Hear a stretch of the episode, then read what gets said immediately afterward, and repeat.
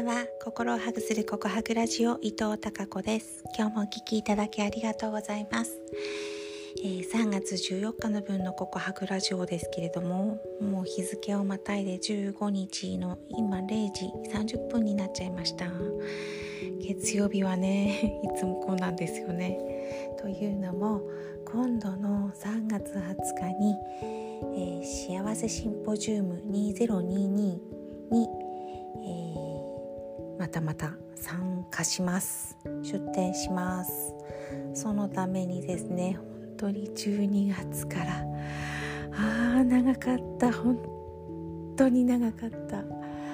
今回2回目の参加なんですけどね。まあここに至るまで長い長い長いミーティングの長い道のりでした。ようやくようやく今日今、えー、まとめ上がった一通りこの80分間のワークショップの流れが確認できて、はあ、ようやくここまで来たって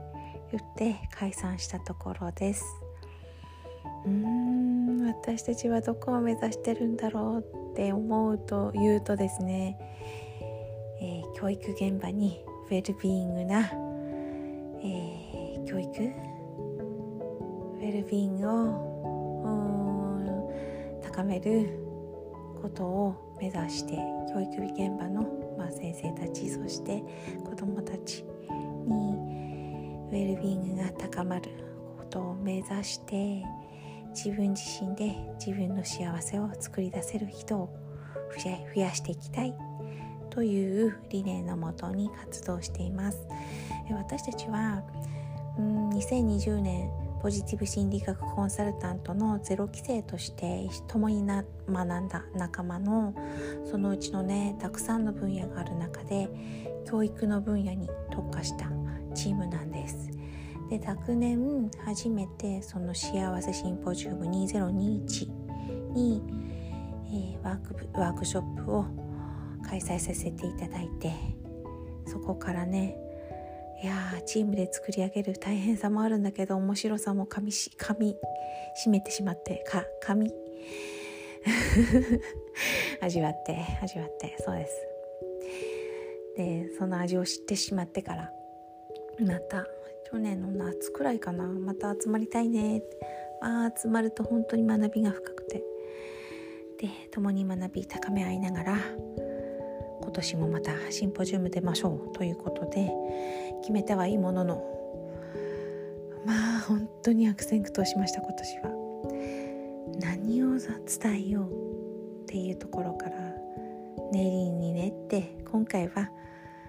幸せのベース土台となる心理的安全性ここに特化してしたお話をすることにしまして。コンテンツを作り流れを作り。うん。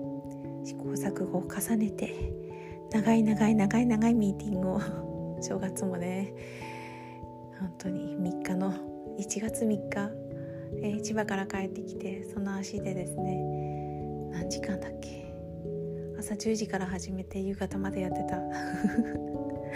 そんなこともあったりしながら。